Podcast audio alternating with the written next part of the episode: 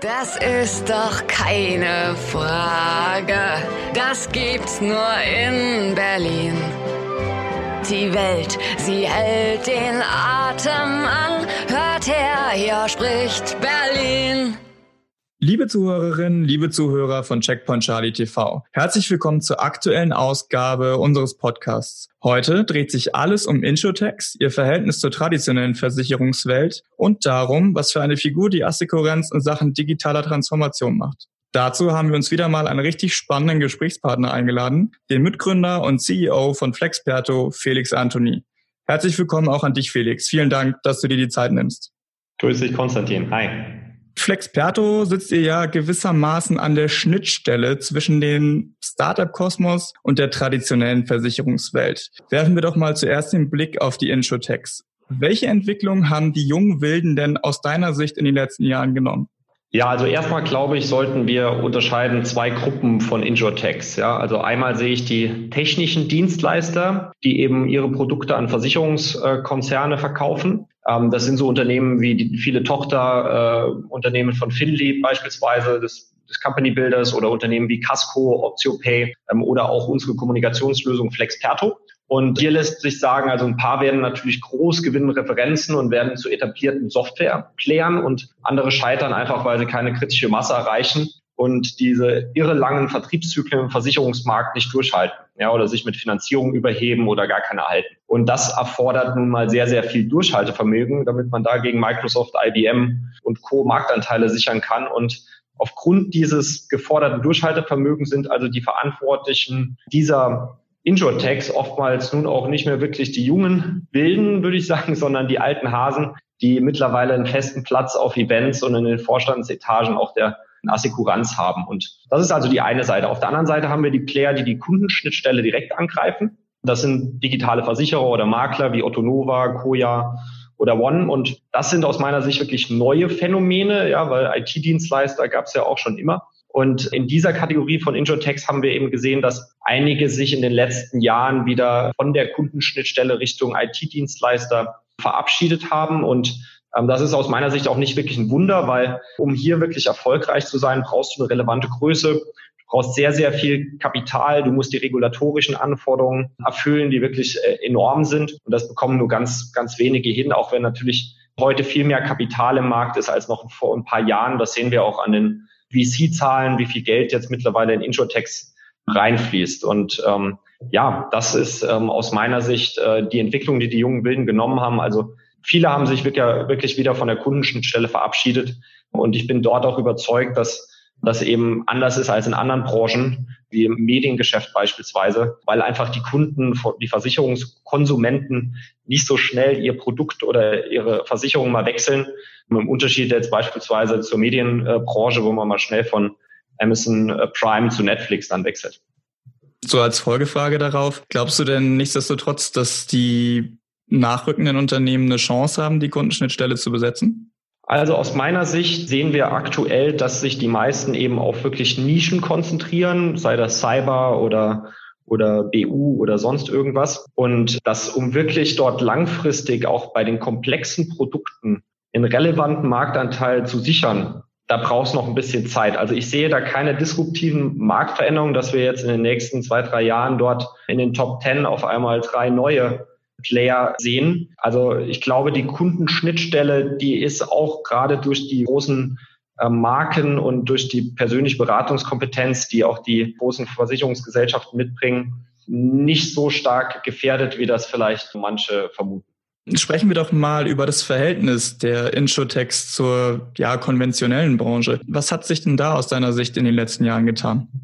Ja, also das Verhältnis hat sich, glaube ich, sehr positiv entwickelt. Ähm, die Scharen an Berater, die ganzen Ankündigungen globaler Tech-Player, die in den Versicherungsmarkt einsteigen wollen, die ganzen Konferenzen, wie auch unsere DigiSurance-Konferenz, die wir ja jedes Jahr veranstalten, die tragen natürlich dazu bei, dass mittlerweile ein ziemlich reger Austausch zwischen der traditionellen Branche und den neuen Playern stattfindet. Und ja, also das Networking, der Austausch, das funktioniert bereits sehr gut.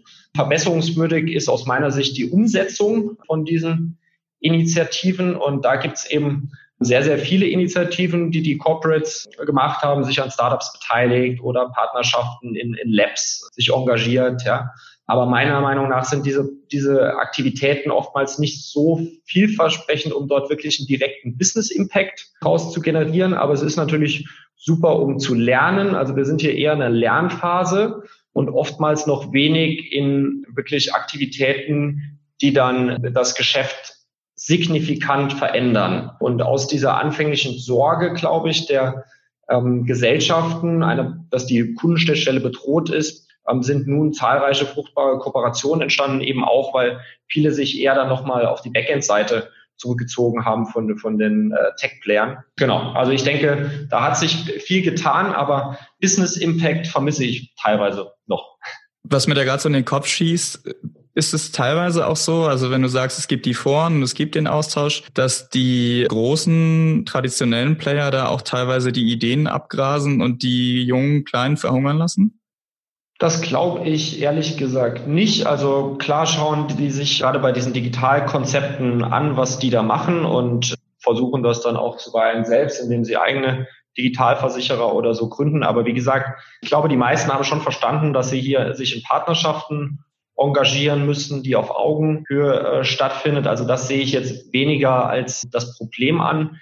Ich sehe hier die Herausforderung eher, dass es den Unternehmen an, an fähigen Mitarbeitern fehlt, an Unternehmern in den Gesellschaften, um diese guten Ideen der Injurtex dann tatsächlich auch umzusetzen, weil das, das brauchst du. Es reicht eben nicht nur Geld, sondern du brauchst eben auch die Leute, die das dann tatsächlich umsetzen. Und deswegen sind die Injurtex dort oftmals oder vermehrt jetzt immer mehr eine verlängerte Werkbank für diese Umsetzung, da die äh, Innovation in-house eben nicht adäquat vorangetrieben werden kann. Du hast ja jetzt in den vergangenen Monaten eine ziemliche Tour hinter dir und hast mit vielen Entscheidern aus der Versicherungsbranche über digitale Transformation, vor allen Dingen in puncto Vertrieb gesprochen. Wie weit ist die Branche denn da aus deiner Sicht? Was sind deine Erkenntnisse daraus?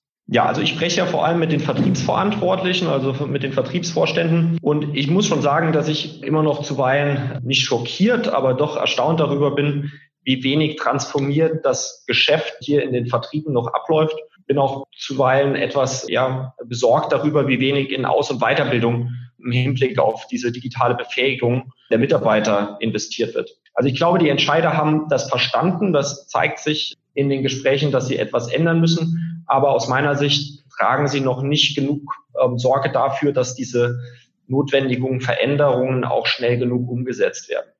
Okay, du hast schon die Geschwindigkeit angesprochen. Haben denn die, die kleineren Mittelständler den großen gegenüber Vorteile in Sachen Innovation und Transformation? Aus meiner Sicht ja. Schauen Sie sich die Großen oder schau dir die Großen an. Die haben oft mehrere Head of Innovations. Ja, man blickt da als kleines Unternehmen kaum noch durch, an wen man sich eigentlich wenden soll und wer da eigentlich wirklich der Entscheider ist. Und diese Komplexität und Fülle von involvierten Stakeholdern bei den Größen ist natürlich für die Zusammenarbeit dann mit ganz kleinen Unternehmen sehr, sehr schwierig. Die Großen haben natürlich die riesen Budgets, äh, wie wir das ja auch in der Presse immer wieder nachlesen können. Aber spannender ist ja doch, wo das Geld dann landet und meistens das eben keine Innovationsprojekte aus meiner Sicht, sondern eher IT-Projekte, um, um die Bestandsführungssysteme auf einen Stand zu bringen, der annähernd State of the Art ist. Ja. Die Großen haben auch eben die ganzen Compliance-Vorschriften, äh, die vielleicht die Kleinen weniger haben oder sie schneller lösen können. Also wenn man sich das anschaut, der Legal- und Datenschutzprozess bei, bei den Großen, der nimmt teilweise Jahre in Anspruch. Und die Großen haben eben auch selber eine, eine große IT, die dann auch gern mal Sachen selbst entwickelt. Also da glaube ich schon, dass die kleinen Häuser schneller agieren können. Große Budgets sind keine Garantie. Und es geht tatsächlich jetzt in der aktuellen Phase um Geschwindigkeit. Wir sehen das auch bei unseren Projekten. Also Größe allein ist jetzt nicht der ausschlaggebende Faktor, sondern es kommt da auch eher auf die Methodik der Zusammenarbeit an. Also um mal ein Beispiel zu nennen, wir haben mit MLP beispielsweise ein Projekt ähm, initiiert. Wir waren innerhalb von vier Tagen live, haben eine Entscheidungsvorlage mit allen relevanten Stakeholdern erarbeitet und einen Monat später wurde eine Firmenlizenz unterschrieben. Ja, das dauert bei anderen Gesellschaften, wo wir praktisch genau das Gleiche machen, dauert das Jahre, dieser Prozess. Und äh, da zeigt sich, es ist nicht nur Größe, sondern es ist tatsächlich die Methodik, die Zusammenarbeit und dann natürlich auch das äh, Commitment der Vorstandsetage. Auch im Zuge der ganzen digitalen Transformation und Erneuerungsprozessen im Vertrieb sind ja viele Buzzwords unterwegs. Eins von denen ist Ökosysteme. Da wird ja gerne und viel drüber gesprochen. Steckt denn bezogen auf den deutschen Markt hinter den Aussagen zu diesem Thema auch Substanz? Naja, ich sag mal so, ich habe auf der letzten DigiSurance ähm, habe ich die Panel-Teilnehmer, das waren alles Vorstände von Versicherungsgesellschaften, habe ich gefragt, ob sie mir ein funktionierendes Ökosystem eines Versicherers nennen können. Und die kannten keins. Ja, also ich glaube, der Aufbau von Ökosystemen ist der richtige Ansatz, weil wir wegkommen müssen von diesem Produktvertrieb hin zu einem wirklichen Vorsorgekonzept. Ähm, aber auch hier mangelt es an der Execution. Klar, manche kaufen dann irgendwelche Umzugsstartups, weil sie im Bereich Wohnen Ökosysteme aufbauen wollen, andere partnern im Bereich Gesundheit mit irgendwelchen Vorsorge-Apps. Aber das sind aus meiner Sicht oft sehr opportunistische Initiativen. Und ich glaube auch, dass für wirkliche Ökosysteme, wir brauchen keine zehn Ökosysteme im Versicherungsmarkt, dass da vielleicht auch diese Tech-Riesen wie Apple oder Google besser aufgestellt sind, um diese Ökosysteme wirklich aufzubauen, weil sie dieses Ökosystemgeschäft besser verstehen und die Kundenschnittstelle schon besetzen. Insofern auch wieder hier Nischen ähm, Ökosysteme aufzubauen, sicherlich sinnvoll. Aber jetzt hier das äh, allumfassende Ökosystem für den Endkunden aufzubauen, vermutlich schwierig umsetzbar. Du hast ja vorhin schon angesprochen, dass du teilweise in den Gesprächen, die du geführt hast, oder aus den Gesprächen ein bisschen, naja, fassungslos oder in Anführungsstrichen schockiert rausgegangen bist. Was sind denn so die Antworten auf deine Fragen gewesen, die dich am meisten frustriert haben? Ja, also frustrieren tut mich nach nun circa fünf Jahren in der Branche wenig, aber man merkt doch gravierende Unterschiede im Hinblick auf das digitale Know-how. Und aus meiner Sicht ist es unausweichlich, dass Versicherungen zum technologiegetriebenen Unternehmen werden. Und wenn dann Vorstände in diesem Bereich wenig Erfahrung, wenig Wissen mit sich bringen oder eben sehr davon überzeugt sind, dass aktuell alles nach Plan läuft, dann ist das aus meiner Sicht bedenklich. Ich habe hier zum Teil so eine gesunde Paranoia vermisst, die Entscheider antreibt, ihr aktuelles Modell grundsätzlich in Frage zu stellen und sich vielleicht auch mal selber zu hinterfragen.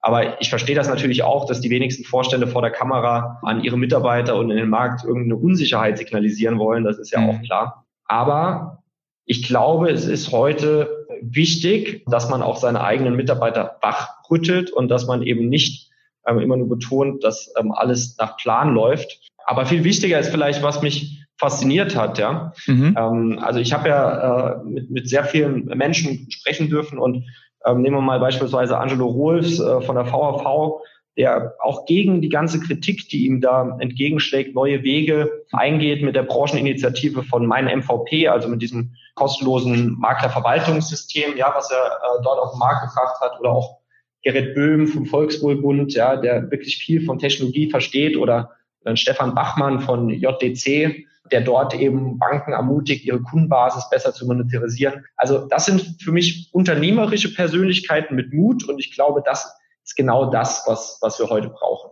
Aber du hast ja auch nicht nur mit Denkern und Entscheidern aus unserer Branche gesprochen, sondern du hast ja auch darüber hinaus mit ein paar Leuten geredet. Was sind denn so die Learnings, die so dieser Blick über den Tellerrand vielleicht ähm, mit sich bringt?